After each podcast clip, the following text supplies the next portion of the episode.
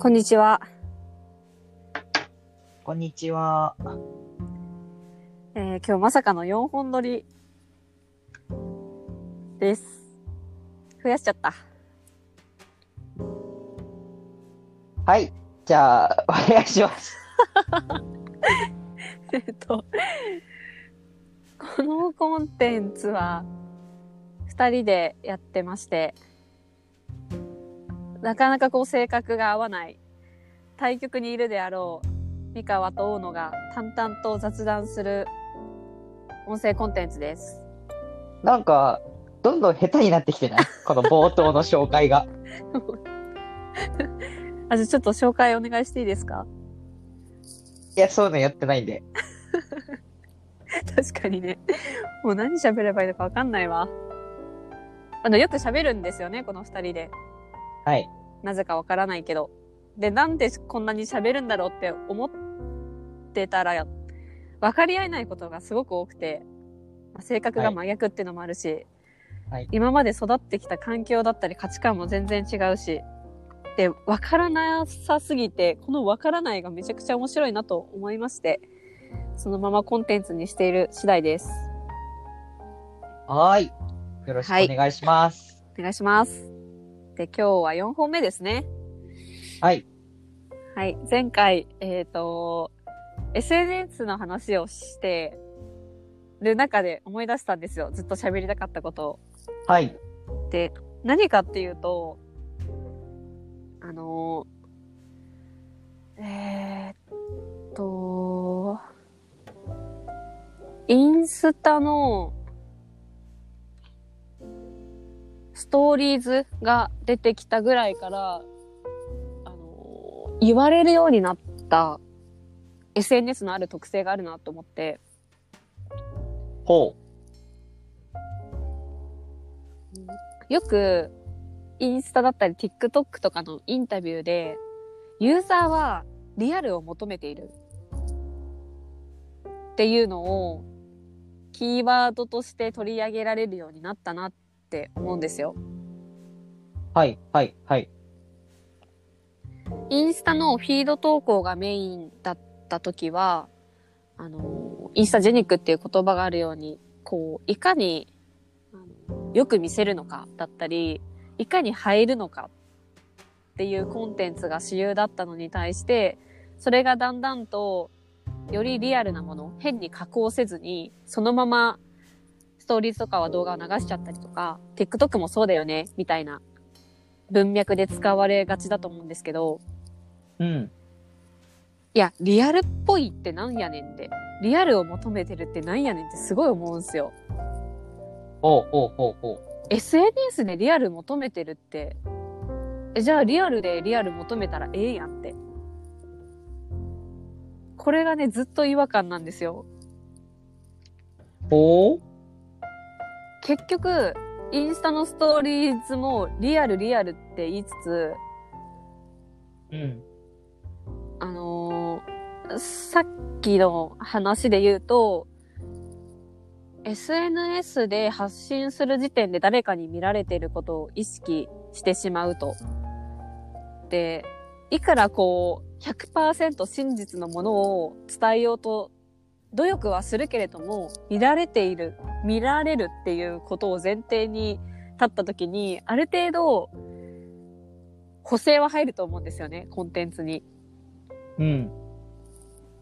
ツイッターだとテキスト140字しか表現できなかったり、画像も4枚しかないし、で、載せる上で、まあ多くの人がとはいえ加工アプリを使ったりとかもするし、で、言葉選ぶだろうし、ストーリーズもなんだかんだ何回か撮り直しちゃったりするし、で、それをリアルと思って受け取っているユーザーがどんくらいいるんだろうなとか、うん。それにリアルさ求めてるって、どういう状態なんだろうっていうのがすごく違和感なんですよ。ほう。リアル求めてるんだったら、リアル、現実世界で求めればええやんって。SNS でリアルを求めるって、どういうことっていうのをちょっと話したかったです。おー。いや、でもさ、その、リアルを求めるって言ってる人たちが求めてるリアルって、うん。友達のリアルを求めてるわけじゃなくて、うん。触れ合えない芸能人とか、まあ、普段作られた世界に生きてる人たちのリアルっていうところなんじゃない？うんだから例えば、渡辺直美とか、うん。普段もバチバチに化粧して、あうの、ん。ちゃんと演出とか作られてるっていう前提で見てる人が、うん。そういうのなしにして、スマホ1台でライブ始めますとか言って、うん。飯とか大食いしてるのを見て、それは作られていない、加工されていないっていう意味でリアルだし、でもじゃあそれってリアルで触れ合えばいいじゃんって、いや、渡辺直美と触れ合えるかよっていう話があって、ふんふんふん。でもさ、うん。渡辺直美の触れ合えないリアルを知らないのに、SNS で、すっぴんでこう、あの、ご飯ライブも何回かしてたと思うけど、うんそれを、なんでリアルって思えるんだろう？って、で、それはもう絶対的評価じゃない。相対的評価でしょ。なんか対立構造があって、テレビっていうのは、もう作られた世界、加工されている、演出されているっていうのうがん前提にあるのに対して、SNS はそうじゃない。っていうところでしょ。だから、本当に知ってるかどうかとか、本当に渡辺直美の素とかじゃないの。うんそこが大事なんじゃなくて、そうっぽく見えるってところがポイントでしょ。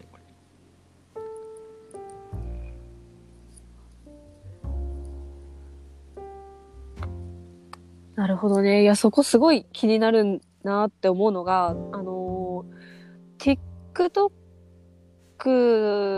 の運営側のインタビュー記事がこう、ここ数年たくさんあると思うんだけど、うん。嘘のないクリエイティブとか、うん。本音、本音で向き合うみたいなうん。キーワードが同時にこう表現されてることが多いのね。うん。で、何よりも嘘がないクリエイティブが大切ですよみたいな風に語ってるんだけど、うん。いや、嘘がないクリエイティブって、ある？うん。ってそいうかれは、、えっと、うん。その、嘘とは何かみたいな話とかあるし、うん。あと、三河さんが裏側に、制作側に近くて、うん。実情を知ってるからこそ、そこに違和感とかを持つのかもしれないけど、うん。最も正確な表現は、うん嘘がないことじゃなくて、嘘がないと思われているっていうことが大事で。うんうんうん。だから、実際のリアルなんかがどうでもよくて、リアルっぽいってみんなが思える。この状況が大事だし、うん。リアルっぽい表現でみんなが、うわ、これがリアルなんだって思っても、実はそれが演出だったってなったら、反感を買うし。そういう作られたものだろうが何だろうが、受け取り側の判断がどうなるかっていうところでしょ。怖っ。いいや、そんだけ長年この仕事しといて、何を言ってんのよ。いやー、あのリアルよりも、リアルっぽいものを求められるじゃん？リアルそのものよりもリアルっぽいもの。うんうんうんなんかある種こう、幻想を抱かせると思うんですよ SNS は。うん。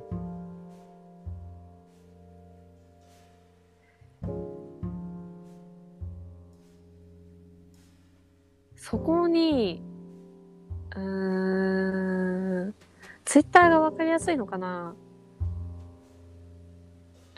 リアルなニュースが入ってきてるじゃん？リアルなニュース？うんと企業とか芸能人が発信する中でガチのリアルなものとリアルっぽいものと、まあ、明らかにこれは演出ですよねっていう例えばドラマの話だったりとかうん。多分大きく分けるとすごいざっくり分けるとその3つがプラットフォーム上に存在してると思うのねうんガチリアルなものとリアルっぽいものとうん。フェイクと、フェイクっていう言い方、あれだな、演出されたものと、うん。あの、これ、ラジオでは話してないけど、前ちょっと会話したのが、読者のリテラシーが本当に求められてるなって思って、うん。うん。受け手のリテラシーが。うん。あの、テラ派の話もある種、近しいなと思うのが、うん。うーんと、テラ派って最初、テレビで放送されてましたと。で、それが、今ではネットフリックス上を起点として、まあ、うん遅れてテレビでも放送されてますよと。で、うんリアリティショーって名乗っていて、まあ、あれがどこまでリアルなのかっていう話もあるけど、うん。受け手によっては、まあ、リアルっぽいよねって受け取ってる人もいるし、一方で、あれはガチなリアルだって受け取ってる人もいるし、まあ、他方で演出だよねって受け取ってる人もいるし、うん。今ってプラットフォーム上にリアルかリアルなのかが、うーんと、受け手に委ねられるようなものが多すぎてるがゆえに、うん。発信者側としては、企業としては、これはリアルとして受け取ってほしくないなっていうものも受け取られちゃってるのはもうマジでしんどいなって改めて思った。これは年々本当に濃くなってきてるなって。うーん。そう。できうーん。うん。企業に限らずの話にもなってきてるし、うん。ああ、そうだね。だから、あのー私の周りで、ツイッターが本当にしんどいから離れたっていう人が何人かいて、でも一方で、いや別に今まで通り使ってますっていう人もいるんだけど、その違いって何なんだろうなって今、自分で話して思ったのは、今まで発信してきた人たち、積極的に発信していることをメインに SNS 使ってた人たちは、うん。しんどい傾向にあるなって思って。それはなんでかっていうと、やっぱ、受け取り側にどう受け取られるのかがわかんなくなっ、わかんなくなってきたっていうか、受け取られる幅が今まで以上に広がっちゃったんだろうなって、思いましたね。だからしんどくなって裏垢作ったりとか、鍵垢作ったりとか、してんだろうなと、ふと思いましたう。んなるほどね。そうね。そういう意味で言うと、でも、その発信してる側ってもともとは、うん情報の上流側にいて、今までで言うと強者だったわけで、うんうん。で、さっき美川さんは、その、発信した情報が、受け取り側がいろいろ解釈しちゃうから大変だみたいな。だから発信者が疲れたんだみたいなこと言ってたけど、うん。もともとは発信してる人が強者で、受け取り側をいいように利用してたと思うわけよ。ほう、ほうほその、発信できる人ってやっぱり限られていたし、う。うん。だから、やらせなんだけどやらせじゃないって言って、やらせじゃない体で受け取り手側にやってたし、でもそれは発信してる側の方が上流にいるから、受け取り手が分かんなかったわけじゃん。うん。その、それがやらせなのかどうかって。だから、額面通りに受け取るしかなかったし、そういうふうに利用して今まで利益を搾取してたと思うの。ほでも、その状態っていうのが発信者と受け取り手がどんどん今力関係っていうのが並列になってきて、うん。だからこそ、その裏側とかがバレるようになったりとか、まあそこに対して、あの、受け取り手がしっかり情報を精査できるようになってきただけで、うん。まあ、よりフラットになってるっていうのが今の状態だと思うし、その発信側が疲れたっていう、そう、発信側が疲れたっていうのは、いや、今までお前がその情報の上流と下流ってところを、あの、利用して、無意識ながらにも利用して情報発信してたっていうのが前提にあるわけだから、なんかそれを疲れたっていうのはまあそれまでだし、まあ逆に言うと、ここに対応できないんだったらもう発信する資格はないよねっていう話だし、ええもうだから嫌なんだらやんなくていいよっていう、本当それだけの話で、でなんか今までのように情報を発信する側が強くて受け取る側が弱い、この構図じゃないと発信できないんだったら、まあ今後は発信できないよ、あなたはっていう。うんうん。そうなんか、だから自分が強い立場じゃなかったらできないわけでしょ？相手をコントロールできる前提だったからこそ、そういうことが成り立ってただけで、うん。はあ。コントロールか。そう、それはなんか恣意的な話なのかどうか置いといて、自分が言ったことが、ちゃんとそのままに受け取る、受け取れよっていうことが成り立ってたわけじゃん。うだうだ言わずに。うんうん。うん、でもそうじゃなくて、え、でもこの角度から見たらどうなの？この角度から見たらどうなの？とか、いや、私裏側知ってるけどとか、そういうことを言える人たちがどんどん出てきちゃって、うん。まあだから、そういう意味で言うと、情報発信側が強いというのは、これまでの歴史的に見たらそっちが当たり前なんだけど、これだけ情報発信っていうのが平等になってきた中で、うん。もうそれはできないことなんだから。うん。で、結果として嘘がないっていうのが一番強いっていうのは、まあ事実そうなんだと思うよ。だからそれだけうん。情報の上流下流ってところに格差がなくなってきちゃったから、うん。嘘をついてもバレるのよっていう話が事実だと思ってて。うん。だからさっき俺が一番正しい表現は、嘘をついていないって相手が受け取ること。これが一番正しい表現だよね。それはそうなんだけど、うん。その思い込ませっていうのが、発信側から受け手側に対して、やりきれなくなってきたから、結果、嘘がない。っていうのがいいよね。まあ、そういう表現になるのは、それはそれで正しいなとも思うんうんうん。なるほう。まあ、だからどね。単純に、そう、変化してる状況だから、その、うん今まで自分のやってたやり方っていうのが、あの、うん通じなくなってきて、そこに対応しきれなければ、今までと同じマインドで、今までと同じやり方やったら、そりゃ疲れるし。うん。そりゃそうだよねって言って一緒に変わっていける人は、まあ、変化にはもちろん疲労はつきものだけど、うん。まあでも一緒に変わっていけるよねっていう話だし。うんうんうん。うん、だから、受け取り手がなんか、あの、いろんなノイズを出すようになったっていうよりは、うん。まあ本来昔からこういうことっていうのはいくらでも起きうることだった。ただ、うん。そういうことを起こらせないように発信側が強制してたっていうのが事実なんじゃないのって思ってる。うん。サロンとかは、その、それに近しいなって思った。話聞いて。あ、今でも。う、あーわかんない。多分、その、コミュニティの性質によるけど、うん。ある種、うーん、宗教に近いサロンっていくつかあると思うけど、うん。この人が主催者だからこそついていきますとか、その人に憧れて入りますみたいなサロンは、その人が絶対的じゃん。うんうんうんだから、こう自然とピラミッド型になると思うんだけど、うん。うん。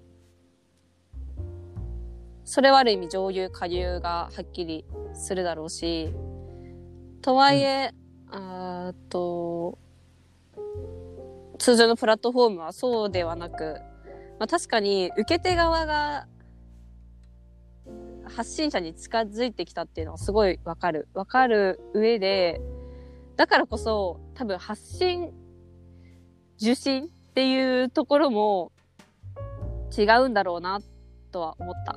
この関係性が今は、うーん、うーんど、な、どの言葉が適切か全然わかんないな。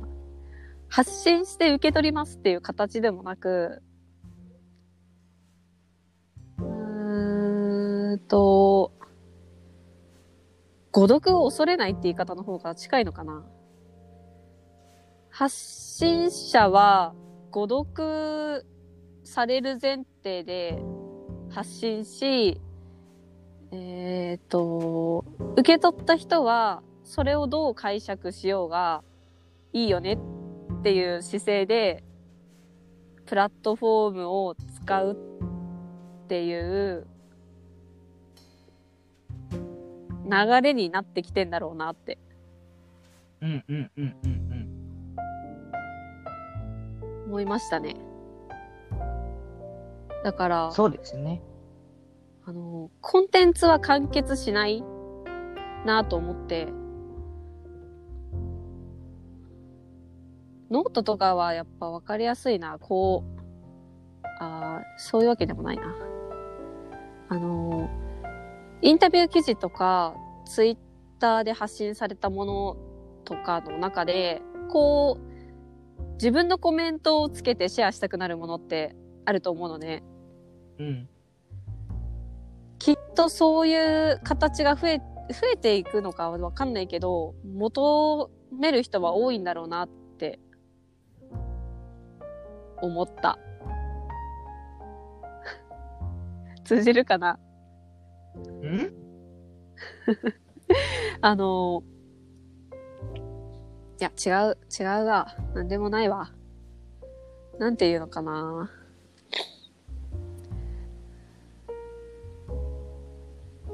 まあでもそうだね。発信者の姿勢、受け手が近、発信者に近づいてきたが、近づいてきたから、発信者も姿勢は変えていかないといけなくて、それが誤読前提、誤読してもいいよ別にっていう気持ちで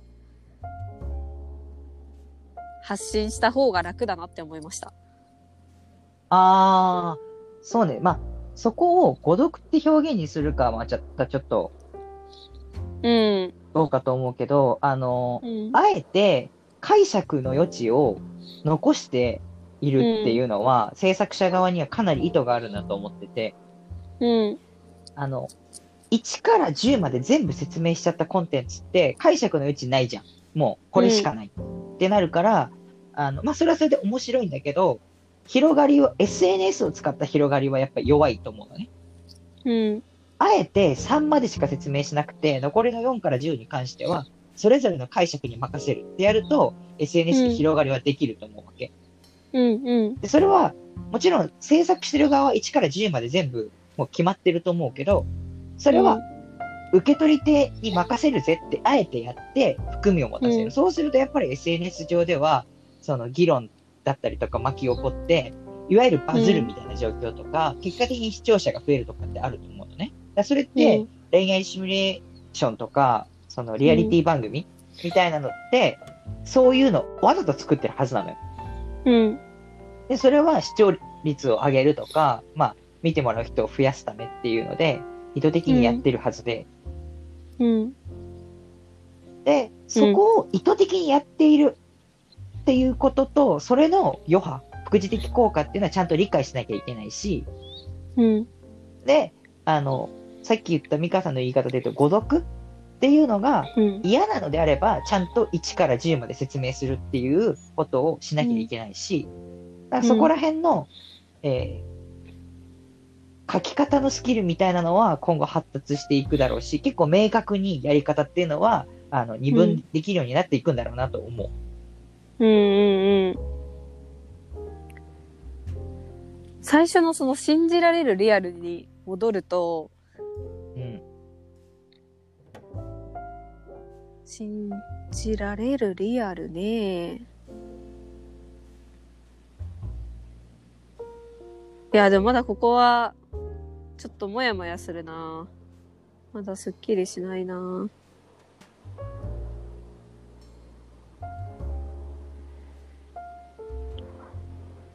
信じ、信じたいのかな？まあ、信じたいっていうか、自分が見たいようにものを見てるだけでしょ。うん。だからあれはリアルなんだよ。本当のことだよ。やらせなんかじゃないって思いたくて見てるんだろうし。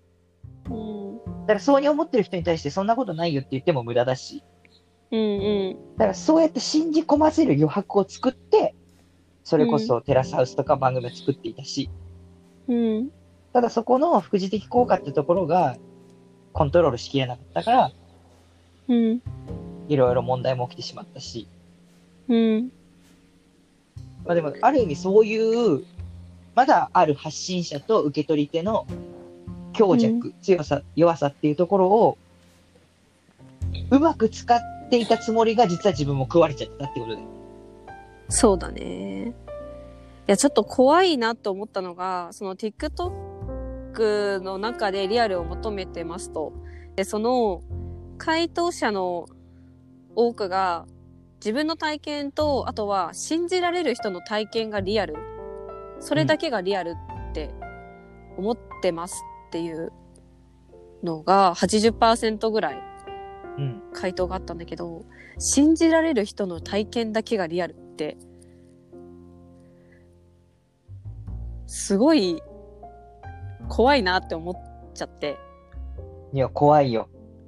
信じられる人っていうのがまず、その人の中である意味、こう偶像化されてたり、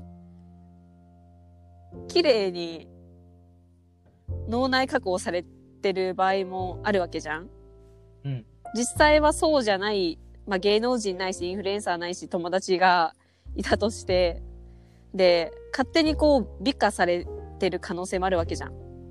うん。A さんっていう人がいて、B さんが A さんのことをめちゃくちゃ美化して、この人は信じられるって、まあ、ある意味思い込みだったりとか、まあそれはそれで成り立ってるとは思うんだけど、で、勝手に裏切られたって思う可能性も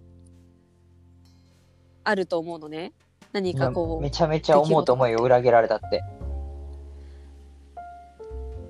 勝手に裏切られたって思うだろうし、それをぶ、えー A さんはぶつけられる可能性もあるし、信じられる対象と思っ、あ信じられる対象と見られてるかどうかもわからない A さんが B さんから急に裏切られたって言われる可能性もあるし、なんか人が人を信じるときって、なんかある種、覚悟、覚悟が必要って言い方おかしいけど、なんか怖いなと思っちゃった。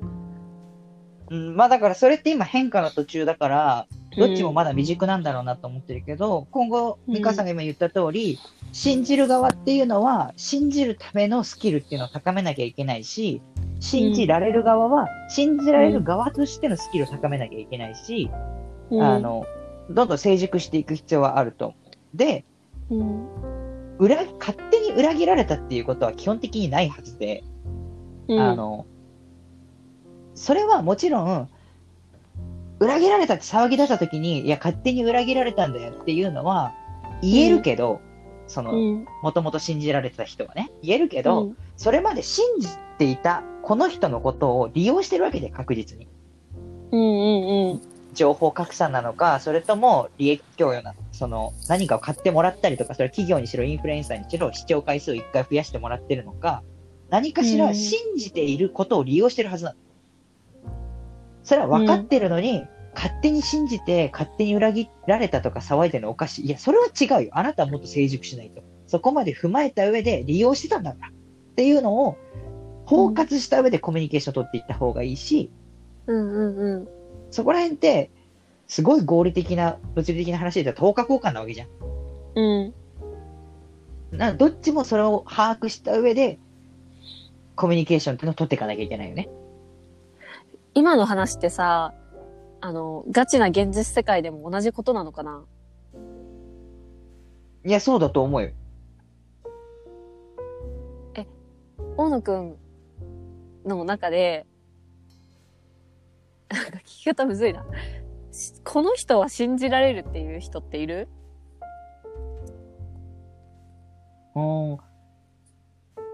ど、どういうカテゴリーにおいて、どういうタイミングでみたいな話はあったりするけど、どっちかっていうと、信じられる、この人は嘘をつかないとかっていう人っていうのはいなくて、っていうよりは、うんこの人にだったら信じた結果自分が損してもいいなっていう人は何人かいる。だかああ、うんうんらそこまでもう織り込み済み、うん。なんかさ、この人は信じられる、この人は嘘つかないって、こっちの期待なだけじゃん。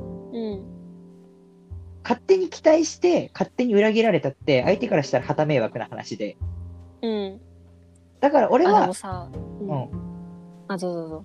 いや、あなたのことは信じているっていうのは前提で、でも、もしあなたが嘘をついていた、俺を騙していたとか、裏切ったってなったとしても、あの、それも織り込み済みであなたの言うことを信じます。だから裏切られたからって、まあ、もちろん苛立つことあるかもしれないけど、別に殺そうとか思わないし、あ、そうなんだねってなるだけ。いや、っていうその考え、その考えめちゃくちゃ大事だなって思って、あの、現実世界でも、インターネットの世界でも。うん。このひ信じられるリアルの話にまた戻っちゃうけど、信じられる人のリアルを信じてるだったら、その信じられるの中にも、裏切られて、裏切られてっていうか、あれだな、なんか損、自分が損しても、それ込みで信じたって思った方がいいだろうし、一方で発信者も、なんかそういう人もいるだろうし、小野くんが言う通り、今まで利益とかも得てきて、で、その中で、あのまあ、トラブルとかも起きるだろうし、受け手が発信者に近づいてきてるよねっていう状況を理解した上で、何かあった時、それを包括して受け止めるっていうのも大事だろうし、受け手も発信者も、発信者も、やっぱ関係が変わってきてるっていうのを、両方ともちゃんと受け入れないといけないなって思いました。いや、本当に、そうなんだと思う。こっち側、俺うんが何かを思うこと、期待すること、信じることと、相手の行動の意思決定って基本的に因果関係ないので、うんうん。信じたのにとか、うん関係ないよねっていう。うん。そうね。なんかちょっと待って、これすごいダメだね。ダメだ。あの、ためになる話をし、しちゃったわ。いや、でも、いいんじゃない？あの、これって大事なのは、ためになる話としてやりたかったんじゃなくて、自分の興味関心の結果こうなったっていうだけだから、っていうか、これ何分やってる もう30分やってる。やっぱ30分っていいね。確かに、ワンテーマが一通り起こりから、起承転結までいけそうなのが30分なんだよ。かつこうサクサク取れてる気がする。じゃあ、各回、あの、適当なタイミングでそれぞれ公開していってみてください。1日1本やってみようかな。なああ、のでま4日あ、4分か。本もあるし、いいじゃないですか。すごいな。そうね。信じるね。信じるはでももうちょっと掘りたい気持ちはあるな。まあ、いつか、掘らせてください。ぜひ、よろしくお願いします。はい。では、ありがとうございました。ありがとうございました。ではでは。また。